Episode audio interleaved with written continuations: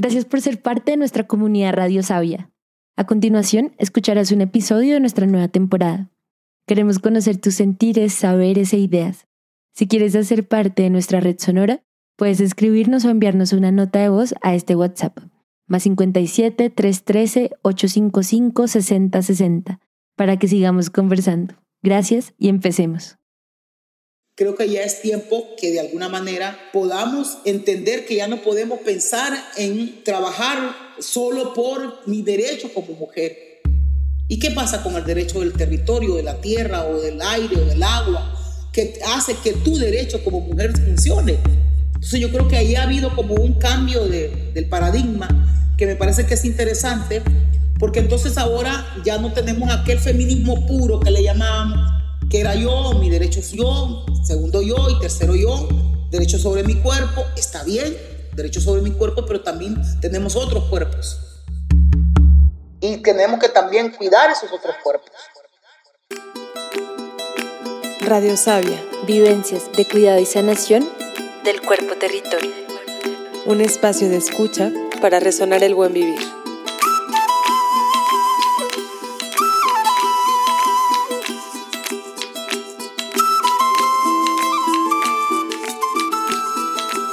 En esta temporada 2 estaremos escuchando relatos y prácticas desde las voces de mujeres defensoras territoriales, sanadoras comunitarias y guardianas de conocimientos ancestrales.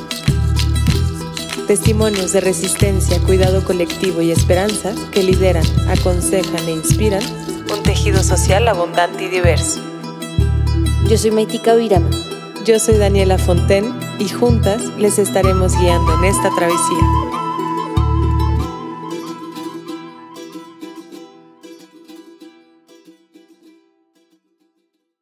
Las grasas son necesarias para el buen funcionamiento del cuerpo humano, que no las puede producir por sí mismo y las necesita para almacenar energía, transportar vitaminas y estructurar hormonas. Adquirimos las grasas de los alimentos, como el pescado o el sachainchi, y también de los aceites que pueden ser de origen animal, como la grasa de cerdo o la mantequilla, o de origen vegetal, como el aceite de oliva, de girasol o de coco. En este episodio hablamos con Miriam Miranda, lideresa garífuna, parte del proceso de recuperación de Vallecito y coordinadora de la OFRANÉ, Organización Fraternal Negra Hondureña. Miriam nos comparte una palabra de consejo y guianza sobre la recuperación y el cuidado de la tierra, la resistencia a los monocultivos y la transmisión del conocimiento a las nuevas generaciones.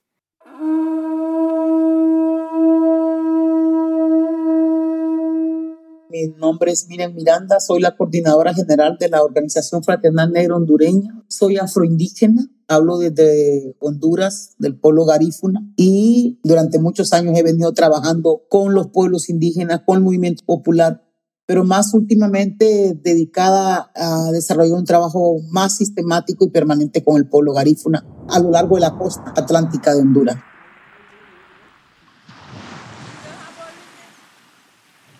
Nuestros antepasados fueron tan sabios y sabias que buscaron las ubicaciones estratégicas donde hubieran agua limpia, tierra para poder producir la comida más elemental, por supuesto a lo largo de la playa. Entonces todas las comunidades garífunas fueron ubicadas en las deltas de los ríos aquí en Honduras, cuando llegamos en hace más de 224 años.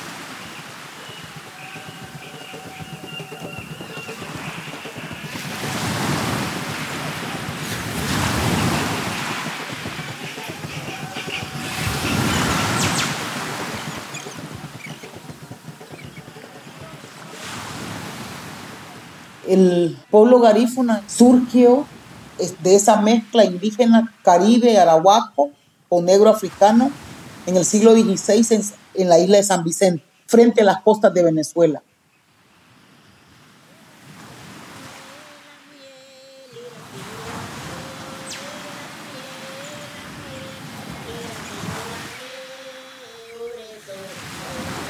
Es un pueblo guerrero, una lucha de más de 100 años, una lucha para no ser esclavo por parte del pueblo garífuna.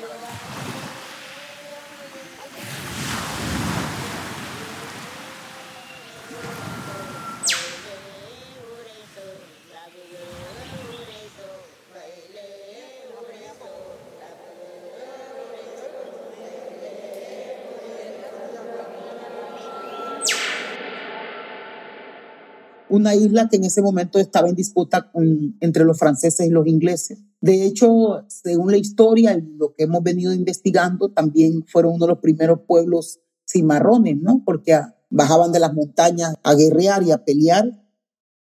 Nosotros tenemos una historia que le hemos venido recreando para que no se nos olvide, y ese es que el hecho de que sí tenemos líderes y, y lideresas, ¿no?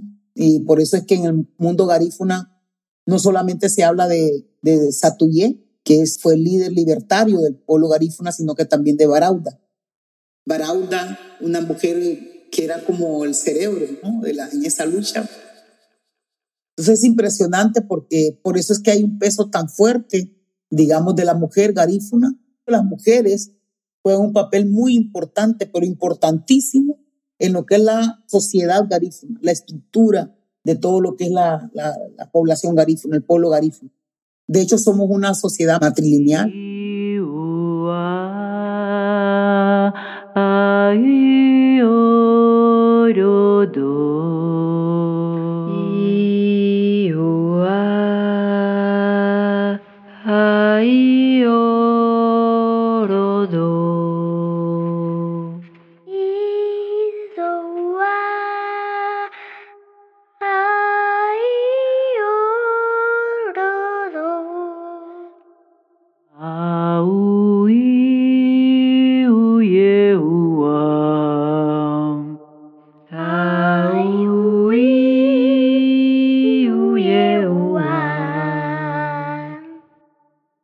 Una característica muy importante es que las mujeres somos las productoras de la yuca, la yuca amarga, que es la que nos permite hacer la tortilla garífuna, ¿no? En caso del pueblo garífuna, las mujeres tenemos una participación eh, muy fuerte ahora con movimientos de mujeres, organizaciones de mujeres, pero sin perder nuestra propia identidad como mujer garífuna.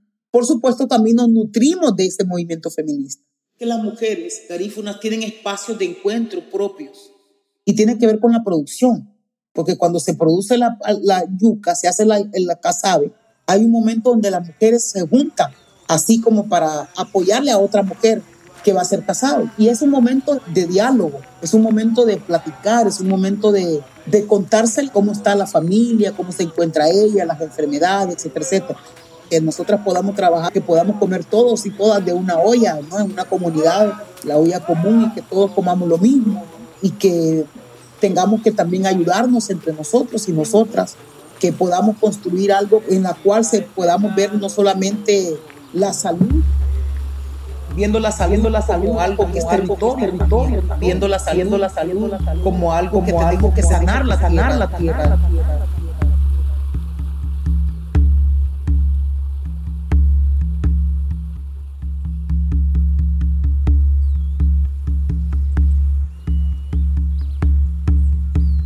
Hay una palabra que es la, nuestra lema ahorita, es eh, aura bunia morununi, yo para ti, tú para mí, que eso tiene un concepto bastante profundo, ¿no? Es decir, que somos complementarios y complementarias. La ayuda mutua es fundamental. Uno de los superpoderes somos la mujer, el papel que juegan las mujeres en su comunidad, la cultura y la identidad. ¿no?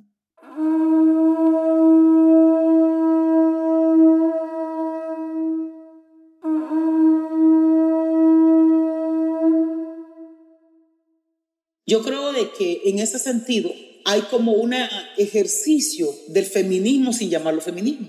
Es decir, que es una presencia muy clara del poder de la mujer. Vamos a hablar sobre eso, el poder de la mujer. En la cual las mujeres garífunas no se van a decir soy feminista. No, o van a, digamos, a abrir un debate sobre feminismo.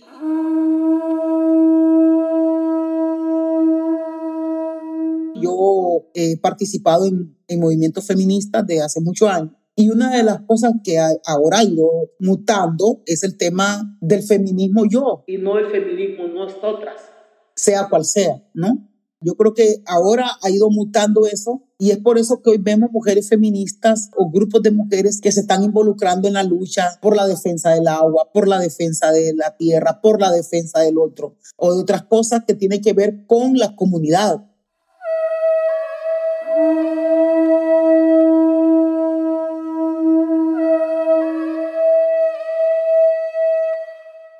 Entonces ahora hay eh, una construcción, ¿verdad? Que me parece que es muy interesante de cómo ya mujeres feministas, organizaciones de mujeres, están apostando también a que luchar por el derecho de mi cuerpo, de mi cuerpo territorio, también tengo que hablar sobre el territorio en el que habito, el territorio donde que habitamos todos y todas.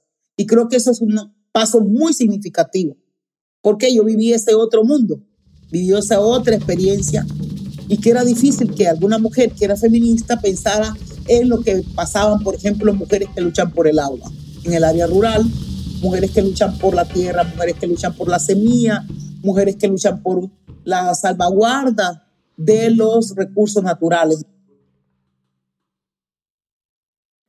Dime las primeras tres palabras que se te vengan a la mente cuando digo monocultivo. Deforestación, despojo, debilidad. ¿Y cuando digo pluricultivo? Diversidad, relaciones, nutrición. Hace unos 50 años había una, un rechazo a la costa, habían comentarios peyorativos, un poco más, ¿no?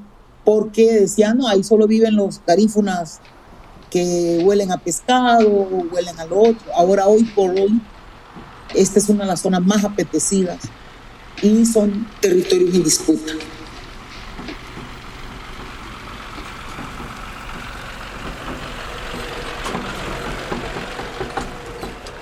Ahora vivimos en territorio en disputa por eh, un montón de cosas, por un montón de intereses empresarios, del turismo, del turismo de enclave, Honduras, después de Colombia, creo, es el país donde hay mayor producción de palma aceitera. Y eh, afecta a todas las comunidades, la mayoría de las comunidades de garífunas, hoy por hoy. De hecho, porque se convirtió en una apuesta política del Estado producir y sembrar palma africana, en detrimento de la soberanía y la seguridad alimentaria.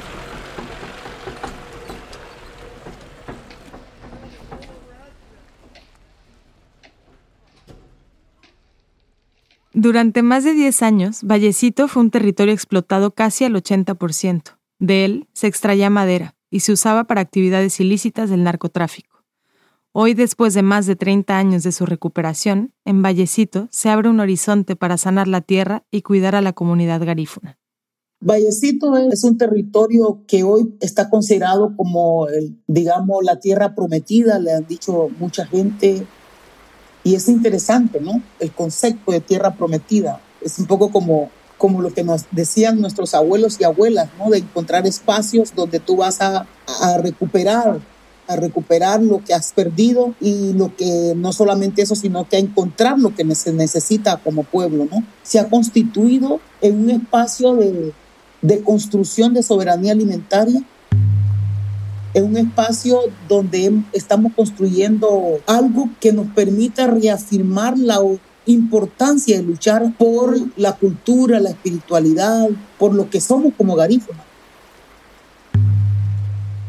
Cuando entramos nosotras ahí y, y, empezamos a luchar y decidimos luchar por Vallecito, nosotros lo único que teníamos eran nuestros tambores, nuestros saumerios, nuestra espiritualidad es lo único que teníamos. No teníamos otra cosa. Y, y, fuimos haciendo un trabajo de, de presencia permanente en lo cual al inicio lo llamábamos como campamento de solidaridad, campamentos de resistencia y lucha con Vallecito. Hubo mucha solidaridad internacional también, gente que llegó de otros países. Entonces, en ese sentido, en Vallecito cuidamos mucho la tierra, procuramos protegerla en todo sentido.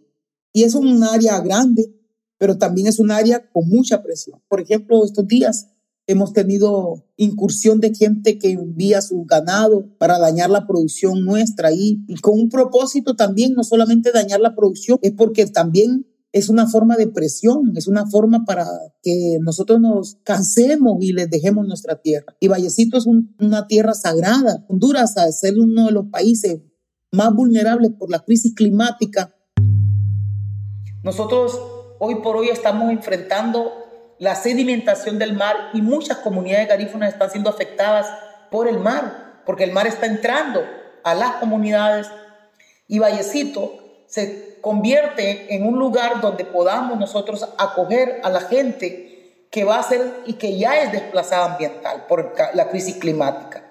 Porque hay comunidades que ya al entrar al mar se están comiendo o están destruyendo las viviendas de las personas, la gente tiene que salir de ahí.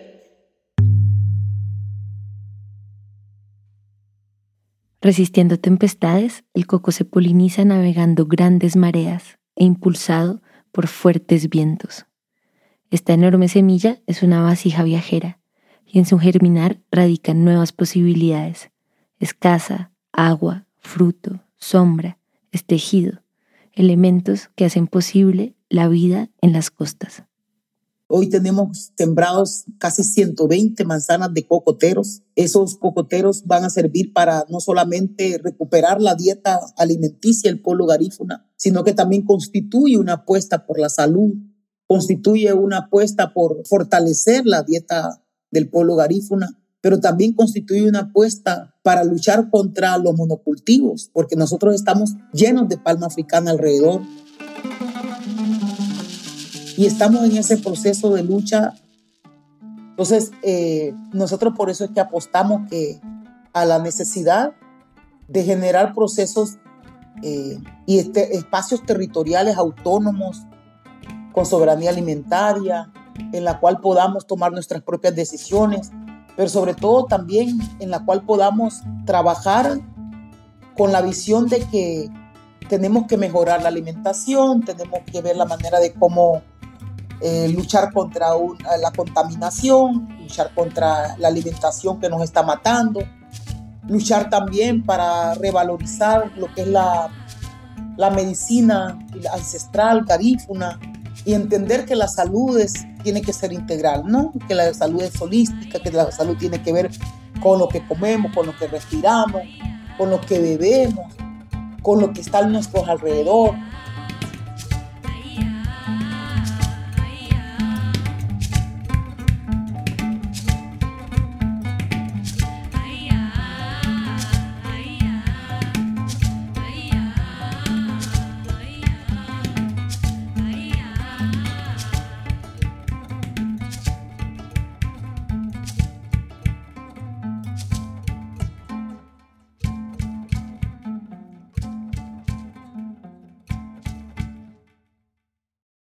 sanarnos nosotros es sanar la tierra. Sanar la tierra es sanarnos nosotras también y nosotros. O sea, no podemos sanar la tierra si no nos sanamos nosotras y nosotras también. Es decir, vamos a seguir siendo irresponsables de seguir consumiendo lo que consumimos, de no tomar control sobre el plástico, de no tomar control sobre los tóxicos que cada día le tiramos a la tierra. Hoy por hoy uno de los grandes retos es el plástico. Y me aterra pensar que aún nosotros como activistas, como movimientos, como organizaciones, como comunidades, no le damos el valor suficiente y necesario para interpelarnos a nosotros mismos y cuestionarnos por nuestro consumo de plástico. Solo estoy poniendo un ejemplo, la forma como consumimos, lo que nosotros utilizamos, porque todo va a dar a la tierra. Entonces, qué bonito, ¿va? O sea, luchamos nosotros para que no se instale una empresa en un territorio, pero las prácticas de consumo que tenemos nosotros siguen siendo igual o peor. ¿Qué estamos luchando? Y yo le voy a decir una cosa, la tierra se puede regenerar. Es que la que está en peligro es la humanidad. Si no veámoslo con lo que está pasando con la, con la pandemia. La pandemia no es una cosa de por sí, sino más. O sea, la pandemia tiene que ver y está relacionada precisamente con ese modelo. Ese modelo y un sistema de supuesto desarrollo que lo que está haciendo es destruyendo la vida. Y no solamente por los proyectos, sino que por todo lo como nosotros vivimos, ¿no? Atendiendo la inagotable demanda de la industria de alimentos, el monocultivo de palma africana se ha expandido desmedidamente, despojando a los cuerpos territorios, atentando contra la diversidad de los suelos y con consecuencias graves para la salud colectiva. Esto puede revertirse con qué grasa cocinaban sus abuelas. Según donde estén, puede ser de aceite de oliva, ajonjolí o girasol, manteca de cerdo, cacao o mantequilla. Cada territorio tiene fuentes de grasas diversas que pueden ser adquiridas de manera sustentable de cultivos o pastoreo locales. Es en el legado de una tierra fértil que existe la posibilidad de germinar nuevos futuros. Los pueblos tienen diferentes formas de comunicarse. Una de las comunicaciones nuestras, por supuesto, es la música, ¿verdad? Las canciones, las prácticas que se hacen en las comunidades de la gente de cómo echa el cuento, ¿no? Ahí nosotros tenemos unos cuenteros que le llamamos uragas en garífuna, ¿verdad? Y estos transmiten la información y es una forma de que la juventud sepa lo que pasó hace 200 años, hace 100 años en una comunidad, etcétera, etcétera. Y una de las cosas que sí es importante y que es necesario definitivamente es cómo podemos ir registrando ese conocimiento. Pero es complicado, no por el hecho solamente de grabar, es, que la historia del pueblo garífuna es, es expresiva. Y no es lo mismo que tú escribas algo a que tú muestres algo.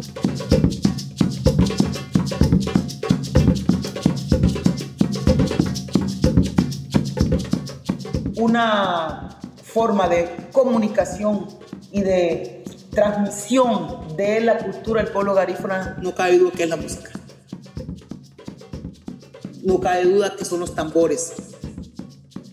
Ofra me ha hecho un trabajo extraordinario en ese sentido de que cada jornada es una jornada para hacerle un llamado a nuestros ancestros, ancestras, en la cual hacemos todo un trabajo espiritual que esos jóvenes no lo van a olvidar tan fácilmente porque están participando, se les está llamando, están observando, están viendo y eso pues les ha ayudado muchísimo, ¿no?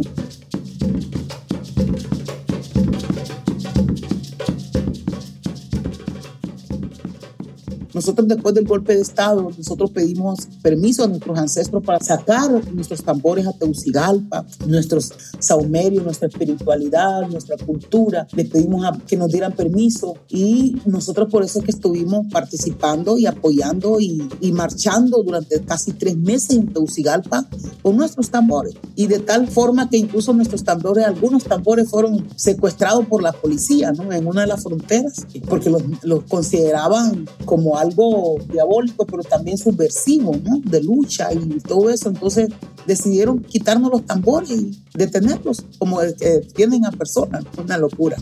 Pero lo hicieron.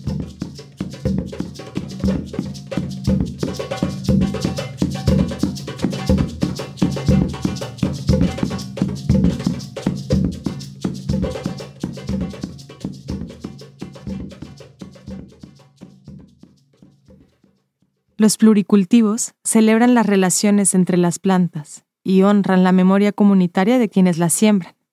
También regeneran el suelo y nutren la raíz cultural de las comunidades.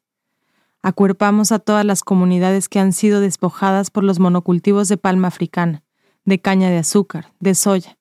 Acuerpamos también a todas las comunidades que resisten desde la siembra y el consumo cotidiano de los alimentos tradicionales de los territorios de la yuca, el plátano, el coco y el maíz.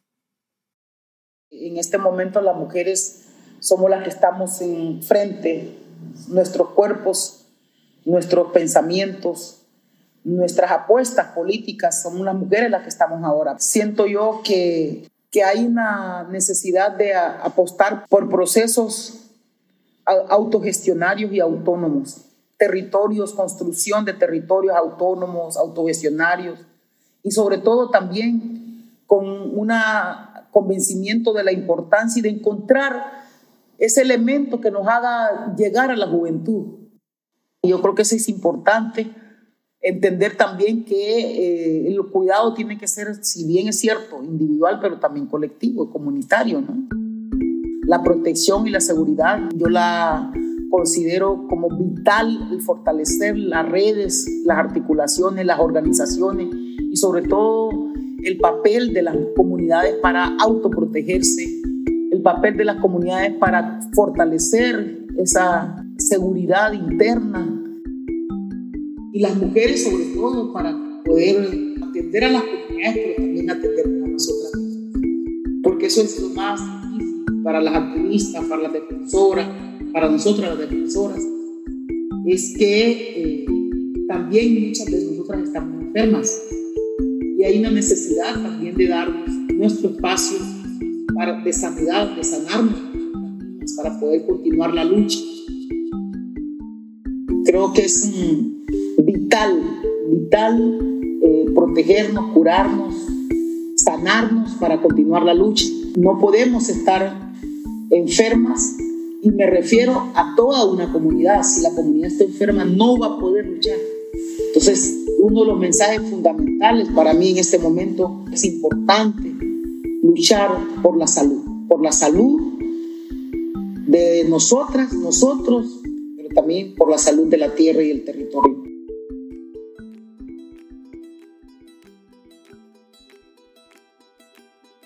Agradecemos a Miriam Miranda por esta entrevista que fue grabada a distancia. Gracias a la persistencia colectiva de la FRANE y larga vida al proceso de Vallecitos. Gracias profundas también a Mercy. Sin su apoyo, esta entrevista no hubiera sido posible. Este episodio fue editado y producido por Daniela Fontaine y por mí, Maitika Virama. La producción sonora y la composición son de Carlos Castañeda y el diseño sonoro de Maitika Virama y Carlos Castañeda. La transcripción de Gabriel Amor del proyecto Alma de Tierra. Daniela Fontaine en la identidad visual. Gracias por la co-creación musical a Mercurio, Carlos, Sol, Manuela, Colibrí y Juanita de Casa Huipala. Muchas gracias por escuchar, mucha inspiración para todos sus movimientos y hasta muy pronto.